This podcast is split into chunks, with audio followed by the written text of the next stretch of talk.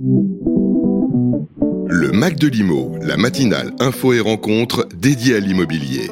En direct sur Radio Imo. Bonjour à tous, bienvenue sur Radio Imo. On est ravis de vous retrouver comme chaque semaine, comme chaque vendredi. Je reçois un invité dans le Mac de Limo. Cette semaine, j'ai le plaisir de recevoir Jean-Philippe Dugoin-Clément. Bonjour. Bonjour. Alors, vous êtes euh, le maire de Mency, le vice-président de la région Île-de-France. Je précise en charge du logement, de l'aménagement durable des territoires euh, et du schéma directeur de la région Île-de-France, le SDRIF. Euh, vous êtes président du conseil d'administration de Grand Paris Aménagement et vous venez d'être nommé euh, coprésident alors d'un nouvel observatoire, c'est l'Observatoire européen de l'habitat et de ses évolutions dans les centres-villes, euh, fraîchement créé hein, puisqu'il a été créé le 8 février, il me semble. Oui, en fait, c'est euh, Centre-ville en mouvement, qui est une association qui regroupe plusieurs centaines de communes françaises et étrangères qui travaillent sur la question de la reconquête, du maintien de la vie dans euh, dans les centres-villes. C'est un sujet qui est d'actualité quand on parle des petites villes de demain, d'action cœur de ville et euh, cette association a décidé de créer plusieurs observatoires européens, donc à chaque fois avec euh, un représentant français et un représentant d'une autre commune euh, européenne. Donc là, c'est en Espagne, hein, je C'est en Espagne, pour travailler sur les questions liées au centre-ville. Donc là, c'est l'observatoire dont je m'occupe va travailler sur les questions liées au logement, à l'habitat, mm. mais il y en a d'autres qui sont créés sur la question des mobilités, sur la question de l'environnement. Enfin, c'est vraiment d'essayer d'avoir un benchmark de ce qui se fait en France et chez nos voisins et de ce qui est transposable, comment est-ce qu'on peut euh, s'inspirer des bonnes expériences et essayer de les dupliquer ou au contraire d'éviter ce qui n'a pas marché? C'est intéressant, du coup c'est très intéressant même. C'est euh, c'est en benchmark, c'est très intéressant, c'est intellectuellement intéressant et puis ça peut permettre pour les communes adhérentes de Centre-ville en mouvement, cette association présidée par Philippe Laurent, eh bien de bénéficier aussi d'un retour d'expérience. Donc on va avoir euh, deux points de réunion annuels avec les, les communes membres pour faire un point, auditionner des acteurs et essayer véritablement euh, d'apporter un peu d'ingénierie aux communes. Vous savez, l'une des, grosses difficultés euh, des villes aujourd'hui, c'est que elles ont été extrêmement paupérisées depuis 20 ans et donc bah, des communes qui ont moins d'argent, c'est moins de cadres, moins de capacité de produire du jus de cerveau, de produire de l'ingénierie en interne et donc c'est beaucoup plus de besoin de pouvoir être accompagné. Hmm. Alors on commence cette émission. Bon, c'est une émission sur euh, euh, dans laquelle on va revenir sur votre euh, votre parcours puis vos différentes casquettes. avant ça, est-ce que vous pouvez vous présenter en quelques phrases pour nos auditeurs? Voilà, nous parler un petit peu de vous. Écoutez, euh, c'est toujours difficile de parler de soi. Moi, je dirais que je suis maire avant tout. Ça fait maintenant 13 euh, ans que j'occupe euh, cette fonction. Et c'est très certainement le plus beau des mandats, le plus difficile, mais le plus beau que la République peut confier à un élu. Parce qu'au fond, c'est un mandat de proximité, c'est un mandat complet où vous pouvez suivre un projet de sa conception à sa mise en œuvre, en fonctionnement. C'est aussi celui où vous mesurez les difficultés auxquelles sont confrontés euh, les Françaises et les Français, les plus modestes. Et au fond, c'est le seul où vous êtes, c'est le seul mandat où vous êtes confronté à ça. Euh, donc moi, je dirais que je suis avant tout maire de ma commune, euh, que j'ai une passion pour cette ville et pour cette fonction. Et puis j'ai eu la chance, parce que maire, de pouvoir accéder à d'autres mandats à la région Île-de-France auprès de Valérie Pécresse.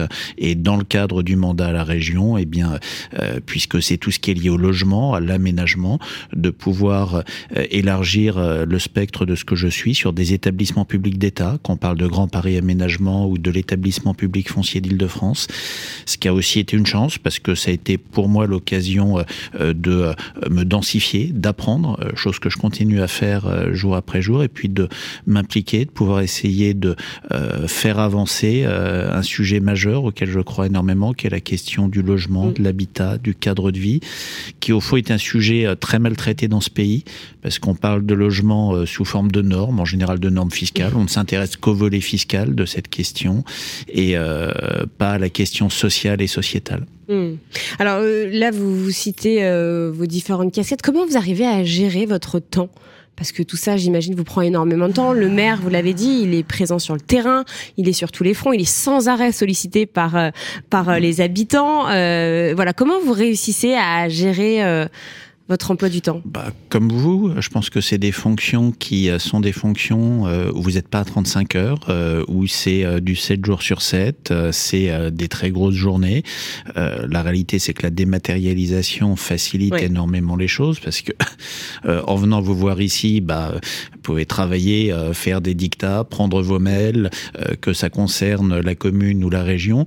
Donc il y a une, un gain de temps qui se fait dessus, mais après c'est de très grosses journées avec une répartition euh, entre les différentes choses qui se font. C'est euh, voilà, c'est des journées pleines, euh, c'est des journées pleines. Et quand vous êtes mère, bah, vous dormez avec le téléphone sur la table de chevet parce que vous pouvez être appelé absolument. n'importe quand.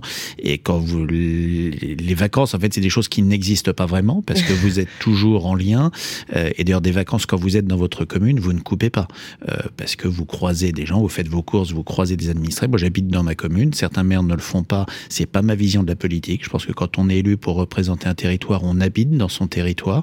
C'est ce qui permet de le sentir, de le respirer, de le vivre. Mais la réalité, c'est que quand vous êtes en vacances, bah, les gens vous voient, vous parlent, et puis euh, de savoir si vous êtes en vacances ou pas, c'est pas leur problème. Et c'est normal d'ailleurs.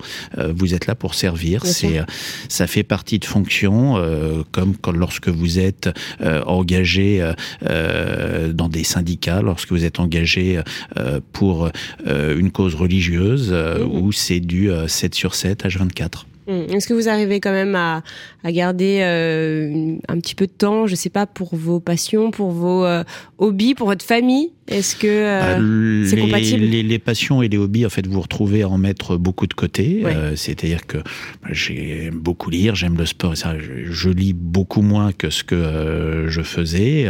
ou quand je vais lire, c'est de la lecture plutôt professionnelle pour, alimenter une réflexion, pour alimenter un projet.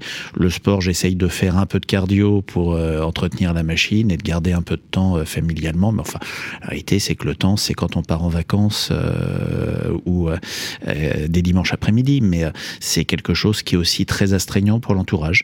on parle assez peu de la vie des élus, ou souvent on en parle sous le prisme de, la mise en cause de l'agressivité, des agressions, des incivilités dont ils peuvent faire face, comme d'ailleurs tous les représentants de l'autorité, hein, parce que les élus, sont pas mieux traités que les enseignants, que les gendarmes, les policiers, les pompiers. Mais en fait, souvent le plus dur, c'est pour l'entourage ou la famille, parce que vous êtes assez peu là, vous êtes assez peu disponible et quand vous êtes là, vous êtes crevé. Donc effectivement, c'est d'essayer d'arriver à garder un peu des, poches de respiration, mais euh, c'est un équilibre qui est compliqué. Hmm. Alors, dans le Mac de Limo, l'invité est à la programmation musicale. Donc mhm. vous avez choisi euh, deux morceaux. On a écouté le, premier, euh, ACDC, I, Way to Hell. pourquoi ce choix? Bah, déjà parce que cette circonstance, c'est un groupe absolument mythique qui a 50 ans euh, maintenant et qui vient d'annoncer une nouvelle tournée. Ça faisait plusieurs années qu'il n'avait pas tourné. La dernière avait été absolument catastrophique avec un changement de chanteur euh, en cours euh, de tournée. C'est Axel Rose de Guns N' Roses qui avait fini la tournée en ayant une jambe cassée et sur un fauteuil roulant. le batteur avait pas pu faire la tournée parce qu'il était bloqué pour une sombre affaire de, en Nouvelle-Zélande. et ça a été une tournée très compliquée. Euh, l'un des deux frères, euh, Young, euh, est mort malheureusement. Et en fait, là, ils repartent en tournée avec Angus Young, avec Brian Johnson. et c'est peut-être la dernière. C'est ce qu'on dit toujours des grands groupes, des euh, monstres sacrés comme euh, les Stones ou d'autres. Donc déjà, il y a un peu cette actualité. Et puis to Hell, c'est le dernier album avec Bon Scott, qui a été le premier chanteur du groupe. Et c'est certainement un des morceaux les plus connus euh, d'ACDC. Pas forcément celui que je préfère, mais un des plus connus. Et est-ce que ça vous intéresserait d'aller les voir, du coup, pour cette dernière tournée ah, Je les ai vus au moins une dizaine de fois sur ah scène. Oui euh, c'est que je ne sais pas si je serai en région parisienne début août. Euh, et quand vous aimez beaucoup un groupe, vous avez toujours la, peur que ça soit le combat de trop et d'être déçu. Donc si je suis en région parisienne, je pense que j'irai quand même les voir, mais euh, sincèrement, je ne sais pas. Bon, vous nous raconterez. Euh, J'aimerais bien avoir votre avis. Alors, l'actualité du logement euh, est très riche en ce moment, avec un nouveau ministre hein, qui a été nommé, Guillaume Casbarian. Euh, des annonces aussi faites par le Premier ministre, Gabriel Attal. Les dernières, ça a été mercredi, mercredi dernier, lors d'un déplacement à Villejuif. Bon, on a bien compris que le gouvernement a, a, pris conscience, en tout cas il nous le dit, de l'urgence de la situation face au logement. C'est ce que nous a dit Gabriel Attal, avec des mesures concernant plutôt l'offre. Qu'est-ce que vous pensez de ces mesures? Bon, il a, il a parlé de la surélévation, intensifier la surélévation. il a parlé de justement des maires, hein, de, de, de, certaines choses qui vont être simplifiées pour certaines autorisations, des permis de construire réversibles. Voilà, il y a plusieurs choses qui ont été dites. qu'est-ce que qu'est-ce que vous avez pensé de ces annonces? Il y a du pour et du contre. Le pour, c'est que rien de ce qui a été annoncé par euh, le Premier ministre, que ce soit lors de la déclaration de politique générale ou lors du déplacement de Villejuif, euh, il n'y a rien que je ne partage pas.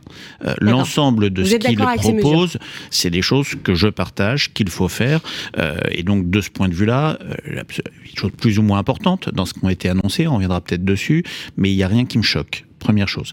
Euh, ensuite, et ça c'est euh, le contre, je pense qu'on est très en deçà euh, d'une prise de conscience et de ce qui est l'urgence de la crise du logement. pour faire simple, on ne s'intéresse quasiment qu'à l'offre, alors qu'on est sur une crise qui porte sur l'offre, sur la demande, sur le coût de la construction et sur le foncier disponible. Donc en fait, on s'intéresse à une des problématiques, mais pas à toutes les problématiques.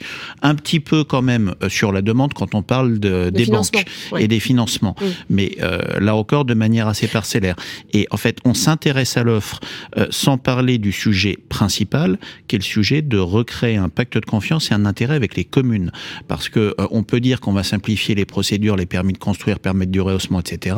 Tant que les communes n'auront aucun intérêt à construire, on n'en sortira pas. Et en fait, on passe à côté du sujet et dire on veut de l'offre, on veut de l'offre, on veut de l'offre, on peut se taper les fesses par terre euh, pendant dix ans, ça fera pas jaillir hmm. des étincelles. Il faut inciter en fait les communes à, à Rien dans ce qui a été dit n'incite un maire à construire rien. Et donc, tant qu'on n'aura pas traité ce sujet-là, on sera passé à côté du problème majeur de l'offre. Qu'est-ce qui fait qu'un maire ne construit pas aujourd'hui? Un maire qui construit est traité de maire bétonneur écocide. Voilà. Et donc, le gouvernement doit avoir une parole forte sur ce sujet pour dire qu'un maire qui ne construit pas, c'est un maire qui euh, a une politique totalement antisociale et que le fait de construire, pas n'importe comment, c'est une politique sociale, responsable, durable et environnementale. Et la deuxième chose, c'est qu'un maire qui construit doit avoir des aides financières. Mm. Et aujourd'hui, ça n'est plus le cas. On a paupérisé les communes, on a coupé le lien financier entre la construction Alors, ce veut faire, et les hein. Il veut à nouveau réinjecter de l'argent donc dans les fameux 22 territoires engagés, euh, mais, sur certaines opérations, hein, les opérations de construction. Non, mais ça, c'est du pipeau. vous n'y croyez pas Mais c'est rien. Non, mais attendez, on va faire 30 000 logements en 3 ans, 10 000 logements par an sur 22 territoires, mm. sur des territoires où on est quasiment uniquement sur des projets qui sont déjà partis. Donc en fait, la question, c'est de les accélérer. On ne crée pas quelque chose de nouveau. Et 10 000 logements par an, on a besoin de 500 000 logements par, an dans ce pays. L'année dernière, 360 000. Cette année, moins de 250 000. C'est-à-dire que c'est une goutte d'eau. Il faut le faire. Il faut le faire et c'est très bien, mais c'est pas sur 22 territoires qu'on va répondre à la problématique globale du logement dans ce pays. Il faut avoir ça, mais c'est comment dirais-je euh, il a raison de le faire, mais ça peut pas se limiter à ça. Si c'est se limiter à ça, on sera passé à côté du sujet, on aura fait ce qu'on fait depuis dix ans dans ce pays, de la communication, et on n'aura strictement rien changé. Euh, vous savez, le logement, c'est comme un tableau, c'est une palette, euh, c'est une succession de, de, de, coups de pinceau, et ça, c'est un coup de pinceau. Mais si on ne crée pas dans les 36 000 communes de France un intérêt à redévelopper, à construire les conditions qui permettent de le faire, on sera passé à côté du sujet. Et dire que dans 22 territoires, ce qui est le cas en Ile-de-France. Quand on dit qu'on va faire un territoire d'accélération sur le secteur de Saclay, mais Saclay, ça existe déjà, les projets sortent déjà, ça va permettre de les sortir un peu plus vite. On va sortir en trois ans ce qu'aurait mis 4, 5, 6 ans, mais on mm. crée pas quelque chose de mm. nouveau. Et quand on travaille à Saclay, est-ce qu'on donne un intérêt à construire dans le Val d'Orge? Est-ce qu'on donne un intérêt à construire sur Grand Paris Sud? Est-ce qu'on donne un intérêt à construire dans les Tempois? Ce qui représente autant de logements qu'à Saclay? Non, mais on fait une annonce sur Saclay. Et ce que je veux dire, je partage les annonces qui sont faites par le gouvernement. Mais, aujourd'hui, c'est pas assez. Et si on se limite à ça, on fait de la com et c'est pire qu'autre chose parce qu'on donne de l'espoir et on donne de l'espoir qui sera déçu. Hmm. Alors, j'aimerais revenir justement sur euh, ces fameux maires bâtisseurs qui sont, euh, il faut le dire, hein, euh, qui sont détestés par les habitants. C'est vrai qu'on reçoit beaucoup de maires ici qui nous disent que ça a vraiment changé. Alors, est-ce que c'est ce que vous constatez depuis 3-4 ans que les habitants ne veulent plus du tout de, de construction de nouveaux logements? Alors, avant, c'était les, les entreprises. Maintenant, ça s'est totalement inversé, que c'est devenu vraiment compliqué. la loi SRU, bon, elle est, elle pas respectée. qu'est-ce que qu'est-ce que vous constatez à Mency, par exemple? Mais non, mais partout. Enfin, euh, si vous voulez, il y a 20 ans, faire du logement, c'était euh, une marche en avant. Ça permettait de financer de nouveaux services publics et c'était mm. une attractivité de commune et c'était accepté. Il y a 10 ans, euh, le combat politique, il portait quand vous construisiez du logement social dans des secteurs plutôt résidentiels où il n'y avait pas de mixité. Aujourd'hui, toute construction et euh, nécessite un portage politique. Pourquoi? Parce qu'on a fait la loi 3C, euh, la loi issue de la Convention citoyenne qui instaure le ZAN, et on a euh, les Français ont compris zéro artificialisation nette égale zéro construction nette. Et donc quand vous construisez, vous détruisez la planète. Quand vous c'est vraiment ça qui se passe dans la tête des totalement ça. Enfin, quand on a un ministre, Christophe Béchu, qui a utilisé le terme de maire bétonneur, qui est mm. le ministre de tutelle du ministre du logement, mm. comment est-ce que vous voulez qu'on mette autre chose, qu'on insuffle autre chose? Euh, Je pense que c'était un propos malheureux, d'autant plus que Christophe euh, Béchu est maire par ailleurs, mais on ne peut pas avoir ça. Euh, la réalité, c'est que la loi sur le ZAN, qui a été portée pour préserver l'environnement, hein, bien sûr, elle l'impose au contraire de construire davantage et de construire davantage en zone déjà urbanisée. Alors la surélévation. Pour ne pas étendre, pour ne surélévation, travailler dans des dents creuses, de travailler sur des sur des composition urbaine, sur de l'intensité urbaine, pour justement ne pas étendre la ville sur des champs, sur des forêts ou sur des espaces naturels. Mais elle n'a jamais dit qu'il ne fallait pas construire. La population dans ce pays augmente, on vit plus longtemps et on est moins nombreux par logement. On a une crise du logement sans précédent. Et cette question de la nécessité de construire, elle n'a pas été portée. On est passé euh, d'un... Mais c'est très français. Euh, le centrisme est assez peu français. L'équilibre est assez peu français. On est passé d'une logique totalement déséquilibré il y a 20 ans où il fallait construire à tout prix, n'importe comment, en étalant la ville, à quelque chose où aujourd'hui il ne faudrait plus rien faire. Et cette explication, ce portage politique, il n'a jamais été fait par l'État. Et donc vous avez des maires qui se retrouvent seuls face à des citoyens qui leur disent parfois par égoïsme individuel, parfois euh, par euh, une euh, peur de la fin du monde, par une méconnaissance de ce qu'est la réglementation qui a été mise en place par l'État, en situation de dire on ne veut plus construire. Et puis dans le même temps, ces maires, euh, ils n'ont plus d'intérêt financier à construire. Donc quand est-ce qu'ils vont le faire? Quand il y a une problématique urbaine à traiter, quand la loi SRU mm. n'est pas respectée, puisque là il y a une obligation qui est imposée par l'État, ou quand ils ont un projet de réaménagement structurel de leur commune. C'est mm. pas la majorité des cas. Et donc si on n'est pas capable de traiter les deux facteurs qui font qu'aujourd'hui les maires ne construisent plus, la question de la justification environnementale et sociale et la question de l'intérêt financier à bâtir, on ne traitera pas le problème de l'offre. Qu'est-ce qu'il faudrait faire? Mettre des, subventions pour les maires bâtisseurs et puis. Euh, moi, je, dans le livre que j'écris, je propose beaucoup de choses. Je propose de créer un pacte de confiance, de garantir un minimum de services publics aux communes qui construisent, parce que quand vous mm. construisez et que l'État ne met plus d'enseignants dans les écoles, c'est compliqué. Euh, je propose de réindexer les recettes des communes avec l'arrivée de nouveaux habitants, parce que quand on a supprimé la taxe d'habitation et qu'on n'a mis aucun système en parallèle euh, dynamique, taxe d'habitation, ça permettait, vous aviez de nouveaux habitants, ça finançait la crèche pour les anciens. Aujourd'hui, les nouveaux habitants, ça répartit ce qui existe de crèche entre les anciens et les nouveaux. Donc, effectivement, il n'y a plus d'intérêt à faire. Et tant qu'on n'aura pas traité ce problème-là, on s'en sortira pas. On peut dire on va faciliter euh, la densification douce, chose à laquelle je crois qu'il faut faire et que je porte. La densification douce, c'est travailler sur l'interstitiel, c'est ce qui est proposé par euh, Gabriel Attal lors de sa visite à Villejuif, et on va faciliter ça dans les PLU. Très bien. Enfin, si le maire n'a pas d'intérêt à autoriser de la densification douce pour les finances de sa commune, que dans le même temps, euh, des habitants lui reprochent de le faire, ben, il ne le fera pas. Sous la pression des, habitants. Bah, des habitants et de son absence d'intérêt financier à faire hmm. pour la commune. Donc effectivement, on parle dans le vide. Dire on va autoriser, on va faciliter la surélévation. Bien sûr qu'il faut, qu'il faut le faire. Mais la surélévation, est-ce qu'il y a un intérêt financier pour la commune? Non. Donc il ne le fera pas. Dire on va faciliter la réversibilité. Moi, dans mon bouquin, je plaide pour qu'on impose la réversibilité, la conception de la réversibilité au moment du dépôt de permis de construire. Parce que c'est logique et ça coûte moins cher. Mais la réalité, Dans le temps, ça coûte moins cher, oui. Bien sûr, mais la logique, c'est qu'un maire aujourd'hui, financièrement, il a plus intérêt à avoir un immeuble de bureau vide qu'un immeuble bah de bureau qui se transforme en mmh. logement. Dans un cas, ça lui rapporte de l'argent, dans l'autre, ça lui rapporte plus, mais ça génère un coût. Tant qu'on n'aura pas compris ça, qu'on n'aura pas traité ça, on est hors sujet. Mmh. Et alors, c'est intéressant aussi ce que vous disiez sur la demande. Donc c'est vrai que, que Gabriel Attal s'est beaucoup étendu donc sur sur l'offre, hein, le choc d'offres comme il l'a appelé. il a parlé à la fin de, de la demande en parlant du, financement, en disant que les ministres Béchu et Casbarian allaient rencontrer les banques le 26 février prochain. Qu'est-ce qu'il faudrait faire pour justement agir sur la demande? Parce que les besoins sont là. Hein. On n'a jamais eu autant de, de, personnes à la rue selon la Fondation Abbé de Pierre. C'est plus de 330 000 personnes. Qu'est-ce qu'il faudrait faire pour justement que cette demande revienne alors qu'il y a des, besoins catastrophiques travailler avec les banques, c'est extrêmement important. Moi, je plaide pour euh, le in fine, l'allongement des durées d'emprunt et le crédit hypothécaire, ce qui est envisagé aujourd'hui par le gouvernement. Moi, je le demande depuis un an, d'autres acteurs aussi, donc c'est très bien, il faut le faire. Le crédit hypothécaire, pour vous, c'est quelque chose de bien? bah, Ça fonctionne en Suisse, ça fonctionne dans tous les pays scandinaves. Bah oui, mais enfin, il y a plutôt moins de gens qui sont à la rue, il n'y a pas moins de propriétaires. On est le pays mm. d'Europe, euh, il n'y a que l'Allemagne qui fait pire que nous sur le taux de propriétaires. C'est en France où vous avez mm. le moins de propriétaires en Europe. Euh, et où l'Allemagne, la question euh, retraite, etc., est un petit peu différente. Mais on est un des pays d'Europe avec le plus faible taux de propriétaires, donc avec le plus grand nombre de personnes non logées ou mal logées. Donc on peut pas dire que notre système y fonctionne. Euh, c'est vraiment, vous savez, c'est le symbole du coq qui trouve le moyen de dire qu'il est le meilleur alors qu'il a les pieds dans la mouise. Mm, mm. donc je pense que le système aujourd'hui ne fonctionne, pas. et dire qu'on s'interdit de faire ce qui est fait partout ailleurs en Europe et qui fonctionne partout ailleurs en Europe, voilà. Après, c'est pas remplacer, c'est autoriser d'autres possibilités. Et ça, c'est une bonne chose.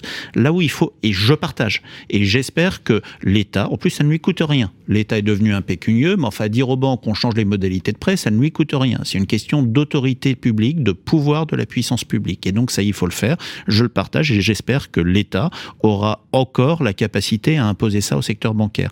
Après, quand on a dit ça, la question de la demande, il y a quatre demandes différentes. Il y a la demande qui est celle de l'accession à la propriété des particuliers. Et ça, c'est ce qu'on va traiter avec les banques. Il y a trois autres types de demandes qui ne sont pas traitées. Et donc, on ne relancera pas la, demande. Vous avez la question des bailleurs sociaux. En gros, quand, quand vous produisez du logement, qui va l'acheter? Très bien. Les particuliers pour vivre dedans.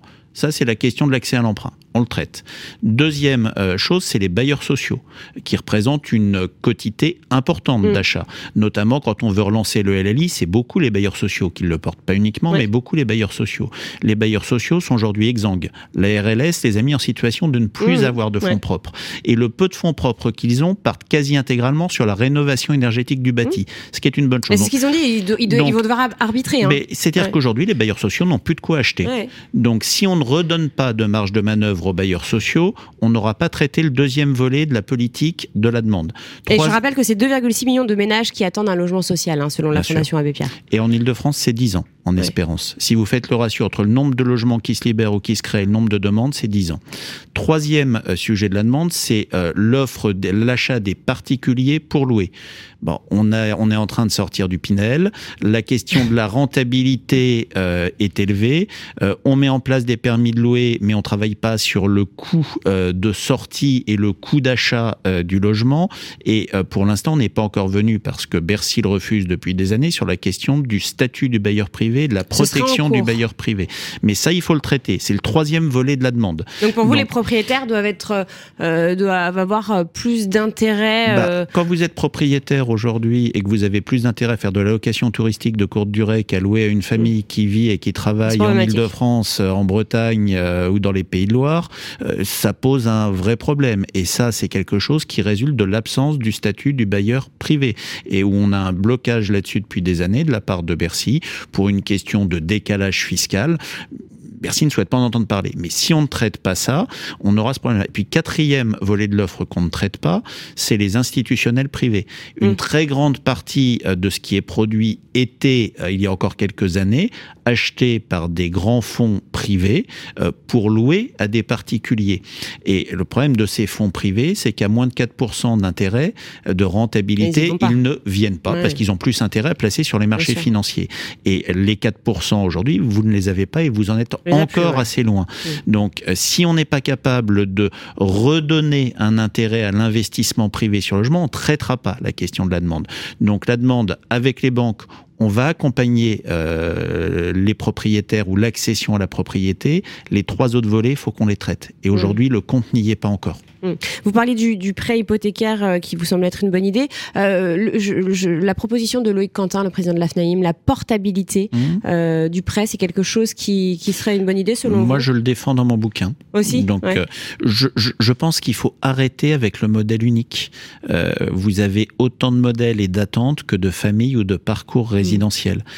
donc, faut être capable de s'adapter, il faut être capable d'être souple. La réalité d'un emprunt immobilier, c'est qu'il est totalement euh, déconnecté euh, entre sa réalité et sa durée. La durée de vie moyenne d'un emprunt immobilier, c'est 8 ans. Donc un emprunt immobilier, c'est pas une finalité en soi. Mais c'est la moyenne, hein, uniquement, ans. C'est uniquement le moyen d'accéder à la propriété. Mais que votre emprunt soit in fine ou pas in fine, qu'il soit hypothécaire ou pas hypothécaire, qu'il soit sur 8 ans ou sur 40 ans, la réalité, ça ne change rien. Votre durée moyenne d'emprunt, il est d'une durée de 8 ans. Pourquoi? Parce qu'en général, sur une moyenne de 8 ans, soit vous changez de logement euh, parce que vous changez de région, que votre famille s'agrandit, que vous vous séparez, donc vous revendez et vous rachetez avec un nouvel emprunt, et donc vous avez un capital qui peut être réinjecté, soit ce qui est moins heureux et qui est un des problèmes de l'accès au logement, euh, bah, il y a des héritages, des successions qui se font, et ça vous permet de solder les emprunts, et la réalité c'est que c'est 8 ans en moyenne. Euh, la question de l'allongement de la durée de vie et du fait que le capital tombe de plus en plus tard sur les enfants, c'est aussi quelque chose qui, bah par rapport à il y a 30 40 ans, euh, change la donne. parce que le capital réinjectable pour devenir propriétaire, il arrive beaucoup mmh, plus tard dans une vie aujourd'hui. Alors c'est une bonne chose d'un point de vue santé publique, ça l'est moins du point de vue euh, dynamisme de des, marchés immobiliers. Oui, oui, parce que c'est vrai qu'on parle souvent de l'apport hein, nécessaire encore plus euh, maintenant pour les primo-accédants notamment. un petit mot peut-être sur le, ministre du Logement. Alors c'est vrai qu'on en a vu, on en a eu plusieurs mmh. là en, quelques, en quelques années. Guillaume Casbarian qui euh, défend plus les propriétaires que son prédécesseur. Hein. Euh, bon, on l'a connu dans, surtout euh, en tant que député avec la loi Casbarian, justement, la loi anti-squat. qu'est-ce que qu'est-ce que vous attendez de, de, ce nouveau ministre justement par rapport au logement? Et on parlait du statut du bailleur privé. Donc Patrice Vergrit avait annoncé que il travaillait déjà dessus. Apparemment, ce serait encore en cours. Qu'est-ce que vous attendez concrètement de ce statut Donc un statut dans la durée, peut-être, Perrin? Bah, Déjà, trois ministres euh, en 18 mois, euh, c'est. pas rassurant. Voilà. il y a la même chose aux Outre-mer. Hein. Euh, mais trois ministres en 18 mois, c'est quand même compliqué. moi, j'aurais aimé, et je pense que tous les acteurs euh, du logement, euh, qu'on parle euh, des, des, institutionnels, des politiques, des associations, des bailleurs, du privé, attendaient un ministre de plein exercice. Et on a encore une fois un ministre délégué. Euh, on a un ministre qui, comme euh, son prédécesseur, depuis le départ d'Olivier Klein, a un ministère qui est réduit à sa plus simple expression. C'est-à-dire qu'on a même enlevé la ville. Au mois de juillet dernier, euh, il y avait le logement et la ville qui étaient regroupés dans un secrétariat d'État et non pas dans un ministère plein avec Olivier Klein, avec Patrice Vergrit, il n'y avait plus que la ville. Le, que le logement et la ville est parti ailleurs. Donc on a un ministre qui se retrouve à devoir gérer un portefeuille réduit à son plus simple exercice et euh, qui fera un conseil des ministres sur cinq ou six quand il sera invité qui n'y est pas présent régulièrement et qui va se retrouver à devoir essayer de gagner des arbitrages vis-à-vis de Bercy. Euh, je pense que le prédécesseur de M. Casbarian a vécu euh, une situation humainement compliquée avec des arbitrages qui lui étaient annoncés par des conseillers de Bercy sans que lui-même soit reçu et où tous les arbitrages ne correspondaient pas à ce qu'il demandait. Oui, il n'avait pas grand-chose à dire. Au euh, et j'ai peur euh, que euh, la place dans l'organigramme ministériel qui est celle de M. Casbarian ne change rien de ce point de vue-là. Moi, je souhaite à M. Casbarian beaucoup de courage, de détermination et de volonté pour faire avancer la cause du logement. je lui souhaite euh, de prendre en compte euh, la question sociale du logement. Euh, le choix qui a été fait, si on est sur un choix au sein des députés de l'AREM, des députés Renaissance, ils étaient plusieurs à pouvoir prétendre à ce poste. Il y avait des députés très impliqués sur la question sociétale, sociale et du logement. Lui, en fait, il était assez peu. Moi, je l'ai jamais rencontré, jamais croisé, euh, à aucun moment. Et en fait, sa question est beaucoup plus économique. Il est beaucoup plus. il vient d'ailleurs, il était président non pas de la, des commissions de logement, mais de la commission développement économique. Et en fait, le, le, ça a été un choix lié euh, à la loi anti-squat qui mm. l'avait accompagné et porté. Et donc, c'est un choix qui est plutôt libéral. Donc, j'espère qu'il saura euh, équilibrer les choses et avoir aussi une main et une vue, une vision, une ambition sur la question sociale et sociétale du logement, mais il va être dans une situation très difficile parce que la réalité, quand vous êtes ministre du logement, quels arbitrages euh, est-ce que vous arrivez à remporter? Est-ce que vous arrivez à remporter des budgets? Est-ce que vous arrivez à bouger des lignes? Et en fait, euh, ça sera un bon ou un mauvais ministre, un ministre durable ou jetable, en fonction du fait qu'il aura été capable de se battre et de gagner des arbitrages ou pas. Mm, mm. Euh, un petit mot sur le statut du bailleur privé qu'on évoquait tout à l'heure. Qu'est-ce que vous attendez, vous attendez de, ce statut euh, Le prolongation du Pinel, qu'est-ce qu'il bah, faudrait faire selon vous pour inciter les, les, propriétaires bailleurs à... Alors le Pinel, on peut être pour ou contre. Euh, la situation de crise qu'on vit actuellement n'était pas forcément le meilleur moment pour annoncer qu'on en sortait. Voilà, mm. qu'on soit pour ou contre. le, Pinel, le, nouveau Pinel, Pinel Plus, qui marche pas du tout d'ailleurs. Mais qui marche pas parce qu'il a été énormément réduit. À force de réduire et de mettre des cliquets, ça marche moins. Bon, euh, il y a la question du PTZ euh, qui a quand même été réduit et où il y a eu tellement de filtres qui ont été mis bah, qu'on euh, se rend compte effectivement, on fait des économies pour Bercy, on dépose moins, mais enfin du coup on n'accompagne plus. Donc pour vous réétendre le PTZ, ce serait quelque chose. C'est quelque chose qui est attendu par tous les acteurs et qu'il faut faire encore plus que le Pinel. et puis sur la question du statut du bailleur privé, c'est notamment la question fiscale, la question de la possibilité de déduire ses investissements euh, dans la durée. Enfin voilà, il y a toute une série de demandes qui sont portées par euh, la FNAIM, l'ensemble des, euh, des acteurs sur ce sujet. Mais en fait, il faut qu'on puisse sécuriser un parcours de bailleur privé. Alors pour le coup, j'espère et je pense que Guillaume Casbarian s'investira sur le sujet parce que la loi anti-squat, c'était quand même plutôt protéger les, les, les bailleurs. Mais on doit aller au-delà de ça.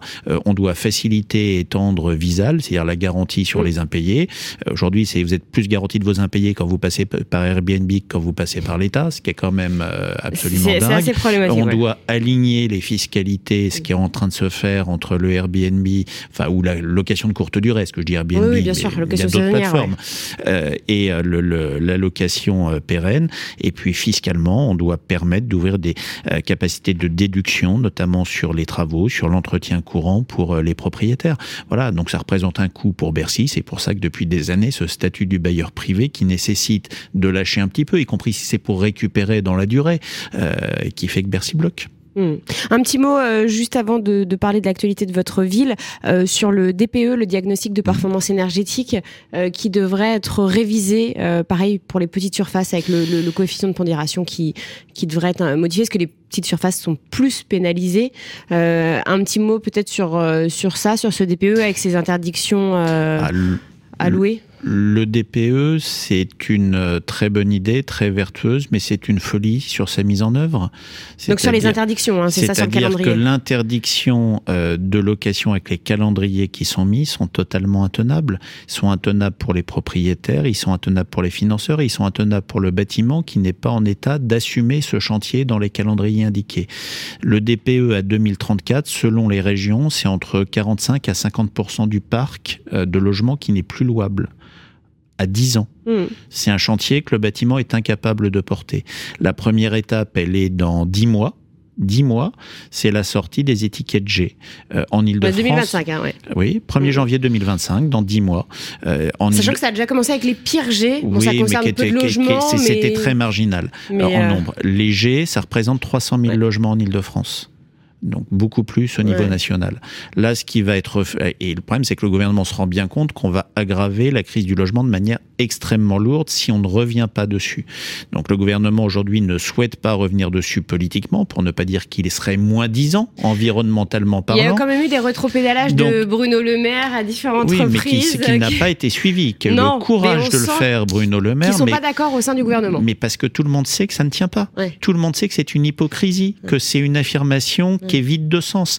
Donc aujourd'hui, on essaye d'inventer des systèmes pour détricoter en disant qu'on ne le fait pas. Et il y, a une note d'ailleurs qui est très intéressante de l'Institut euh, Sapiens qui explique que le DPE a été réalisé sans aucune étude d'impact. Euh, Mais toute la loi 3C, la loi d'août 2021 issue de la Convention citoyenne qui met le DPE, qui met donc le diagnostic de performance énergétique, l'interdiction, l'interdiction, pas la surtaxation, l'interdiction de, location, c'est un peu différent, mm. euh, qui met en place le zéro artificialisation nette et qui met en place les zones à faible émission, a été fait sans aucune étude d'impact. C'est une loi qui a mm. été faite dans l'urgence pour répondre à un besoin communicationnel et médiatique, mais qui a été fait de manière totalement irresponsable. Enfin, la loi. C'était quoi un coup marketing selon vous? Bah, ça a été de la communication politique. Et quand on vit de la communication politique, on finit par crever de la communication politique. La loi sur le zéro artificialisation nette, c'est la première fois que ça arrive dans ce pays sur une loi aussi lourde en aménagement. Elle a déjà été modifiée moins de deux ans après parce qu'elle était inapplicable. Mm. Si août 2021, juillet 2023, on révise la loi. Euh, les euh, zones à faible émission, toutes les métropoles sont en train de reculer les dates de mise en place, y compris à Lyon. On peut pas dire qu'à Lyon, c'est pas des Europe Écologie Les Verts qui souhaitent, qui, est la foi chevillée au corps. Et Vous pourtant, parlez à une lyonnaise, et, pourtant, ils reculent les dates. ils reculent parce que c'est pas tenable. Et les DPE, les diagnostics de performance énergétique, c'est exactement la même chose. Et alors, ce Donc ça va être reculé selon vous? Bah, C'est-à-dire que si on ne recule pas, on va se mettre dans le mur en klaxonnant euh, joyeusement. Donc là, ce qui est fait, on recule pas euh, parce que euh, par nature, on ne peut pas dire qu'on s'est trompé. On est dans un pays où le fait de dire euh, j'ai essayé, je me suis trompé et je corrige, ça devient quelque chose d'inacceptable, d'importable politiquement. Donc on invente une usine à gaz euh, pour dire bah on va sortir 140 000 du lot sur le pays 300 000 en Ile-de-France. Donc vous voyez mhm. ce que ça représente. Là encore c'est bien, mais c'est une marge. Et puis de dire pour ceux qui n'auront pas fait mais qui s'engagent à faire, euh, on fera, on leur donne deux ans de plus. Donc ça permet on se donne du temps. On essaye de faire des on petites magouilles. on se donne du temps. On se donne du temps. rapidement, donc euh, vous avez euh, accueilli Valérie Pécresse à Mency mhm. euh, récemment. Est-ce que vous pouvez nous, expliquer un petit peu le dans quel cadre?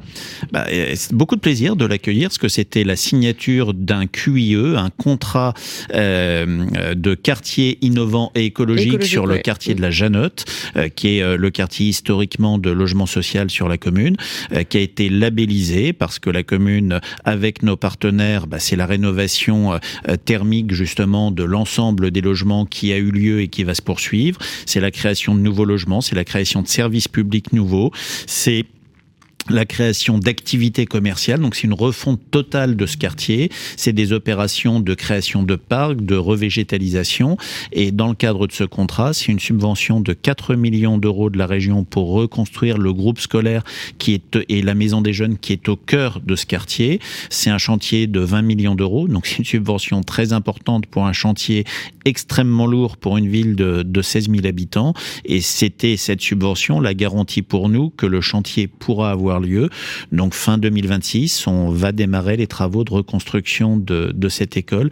Et c'est un très bel exemple de euh, reconstruction de la ville sur la ville, de réaménagement mm. de la ville sur elle-même. Mm. Et il y a eu 100 quartiers innovants euh, et écologiques, hein, c'est ça qui ont Alors, on n'est pas encore au 100, on en a 89 ou 10, euh, dont celui de Mency, qui sont validés à l'heure actuelle. On va avoir une nouvelle session en 2024 et à la fin de l'année, on sera au 100. Mm. Bon, bah ça c'est une une bonne nouvelle. Euh, juste avant de terminer, alors euh, on va on va terminer avec votre musique Sound of Silence. Pourquoi ce, ce choix musical? Bah, Peut-être pour faire un équilibre avec ACDC euh, en début d'eux, même si dans les deux cas on n'est quand même pas sur du très récent. Non, Sound of Silence pour moi c'est un des plus beaux morceaux qui puisse être. C'est les voix de Simon Garfunkel, c'est le concert de Central Park, c'est des morceaux que j'entendais euh, en voiture euh, quand j'étais gosse parce que mes parents les écoutaient. Donc, vous voyez, c'est un peu une Madeleine de Proust. Vous écoutez beaucoup de, de musique? Alors, moi, j'écoute de la musique en permanence. En permanence, j'ai de la musique euh, dans mon bureau, j'ai de la. Enfin, voilà. D'ailleurs, c'est des gens qui ont du mal parce que quand vous faites un rendez-vous et qu'il y a un fond musical, des fois, ça perturbe vos interlocuteurs. Soit ça perturbe, soit ça aide à se concentrer. donc là, c'est le cas pour vous. Mais moi, c'est en permanence. Voilà. Je vis avec la musique, j'écoute beaucoup de musique en permanence, de tout, plutôt du rock, mais de tout. et puis ça dépend un peu des humeurs. Voilà. Et c'est, c'est, vous voyez, on parlait tout à l'heure des, des passions qu'on peut avoir et jusqu'où on compresse ou pas. Je fais moins de concerts pour une question de temps, mais par contre, j'écoute toujours énormément de musique. Hmm. Et c'est bien parce qu'on peut le faire euh, en même temps que d'autres choses. On perd pas de temps. C'est ce qui permet aussi hein. de, de, de, garder ça. Euh, on est vendredi. Dernière question avant de se quitter. Qu'est-ce que vous allez faire ce week-end? C'est quoi le programme? Bah écoutez, déjà samedi matin une permanence euh, pour recevoir les habitants de la commune euh, ou des euh, ou des gens qui vivent et qui travaillent sur cette ville et sur cette permanence, j'aurai 80% de gens qui vont venir me voir pour des problèmes de logement. Problème logement et puis problème logement euh, avec le lieu de bah, travail, hein, euh, logement, euh, éloignement du travail, non logement, suroccupation de logement, besoin de trouver un logement. Sur, vous savez, quand on parle de logement, les gens imaginent des bêtes à trois têtes. Les gens qui cherchent du logement, c'est leurs enfants, c'est des familles qui se séparent et où le couple bah, peut pas garder son bien. C'est une grand-mère ou un grand-père qui est tout seul à l'autre bout du pays, qui commence à être moins autonome et qu'il faut rapprocher de la famille. La question du logement et de la crise du logement, c'est celle-là. Hmm. Eh bien, merci infiniment en tout cas d'avoir accepté notre invitation, euh, Jean-Philippe Dugoin-Clément. Merci d'être venu dans le Mac de Limo. On se retrouve la semaine prochaine pour un tout nouveau numéro. À très vite sur Radio Imo. Hello darkness, my old friend. I've come to talk with you again. Because a vision softly creeping left its seeds while I was sleeping. And the vision that was planted in my brain still remains within the sound of silence. In restless dreams, I walked alone, narrow streets of cobblestone, neath the halo of a street lamp I turned my collar to the cold and damp. When my eyes were stabbed by the flash of a neon light that split the night and touched the sound of silence. And in the naked light I saw ten thousand people, maybe more People talking without speaking. People hearing without listening. People writing songs that voices never shared. No one dared disturb the sound of silence. Fool said I, silence like a cancer grows. Hear my words that I might teach you. Take my arms that I might reach you. But my words, like silent raindrops, fell and echoed the wells of silence.